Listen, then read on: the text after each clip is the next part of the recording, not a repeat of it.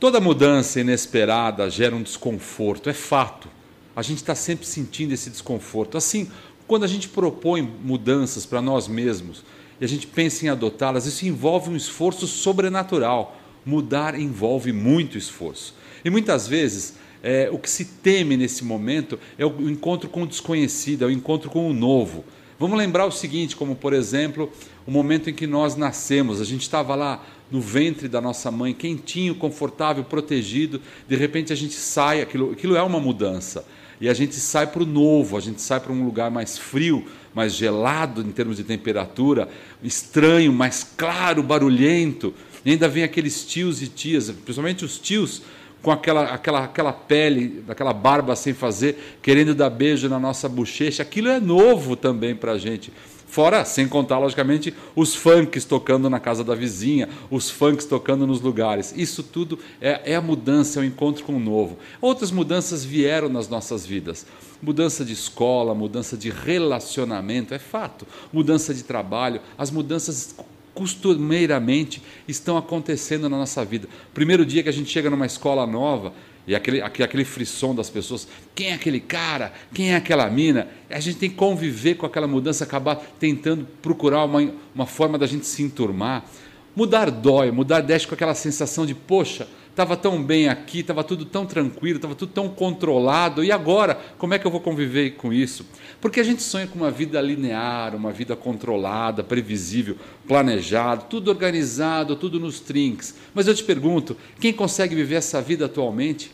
Não dá mais para ter uma vida sem mudança. Aliás, a minha resposta para isso é que viver é uma grande mudança. A gente está sempre mudando a composição das células, né? a nossa formação, aquela, as mutações celulares, a gente muda na, no que se refere ao nosso tamanho, ao nosso peso, às nossas formas, a gente está sempre mudando e muda de emoção, muda uma série de interferências. Portanto, um dos grandes sentidos da vida é conviver com a mudança. Olha, toda mudança gera uma possibilidade de uma capacidade analítica, ela deve acontecer. No momento da mudança, a gente tem aquele momento de analisar o que está acontecendo. Então, nessa mudança, nesse momento de mudança, a gente pode, a gente deve desenvolver essa capacidade de resiliência, de adaptação, e é nesse momento que a gente deve ganhar musculatura para uma ação e até mesmo para uma reação. A mudança acontece é naquele momento que, opa, peraí, é agora é minha hora de reagir ou de propor uma ação diferente.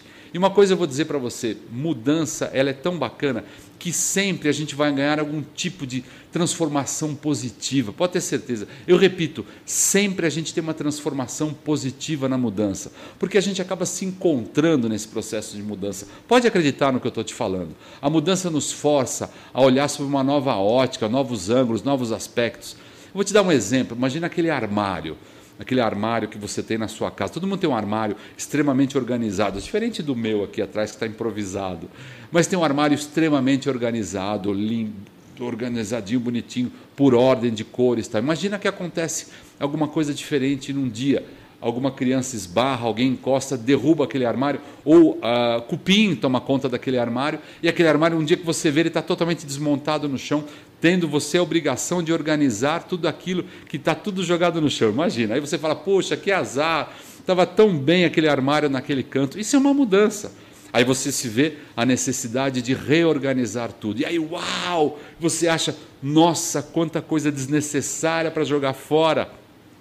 Essa sensação que te dá, para mim também já me deu isso. Aí você vai encontrar naquela, naquele monte de coisa no chão também uma série de insights, uma série de ideias que estavam escondidas naquele super armário organizado de um monte de coisa que você não usava. Ideias, projetos engavetados, ações postergadas, planos para o futuro. Ah, que bacana!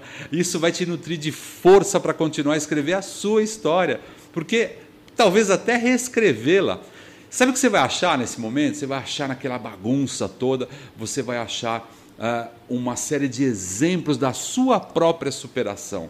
Isso vai ser o seu combustível para te fazer seguir em frente.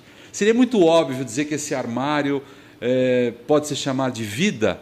Será que essa, essa comparação não é muito saudável? Faz sentido. Aquele armário a gente pode chamar de vida. Sabe o que você vai achar também nesse armário? Você vai achar uma agenda de contatos e várias fotografias impressas de pessoas, amigos, familiares. Essas pessoas são fundamentais para a tua reconstrução no processo de mudança.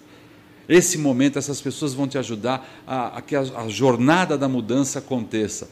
Lógico, isso aqui tudo é uma metáfora, mas onde quer que você esteja agora vendo esse vídeo, dá uma paradinha, para e olhe em volta as pessoas que estão à sua volta. Dá uma olhadinha. Ah?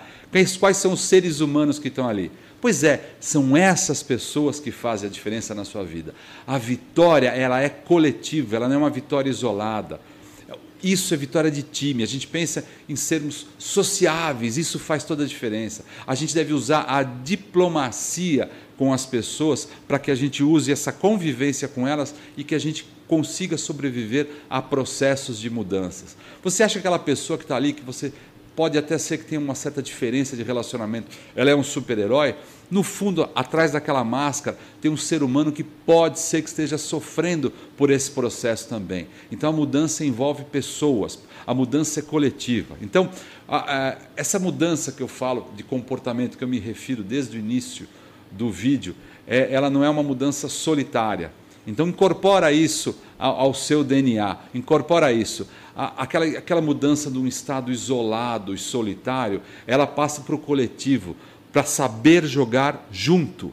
Isso, essa é a mudança que funciona, quando a gente joga junto com as pessoas que estão ao nosso lado. Então, mudanças, sejam muito bem-vindas nas nossas vidas, porque sempre atrás de uma, de uma noite ou de um dia de céu cinza vem uma noite que a gente reflete, e no dia seguinte, um céu azul e que a gente pode brilhar como o sol, como as estrelas, como a lua. É isso. Bem-vinda a mudança.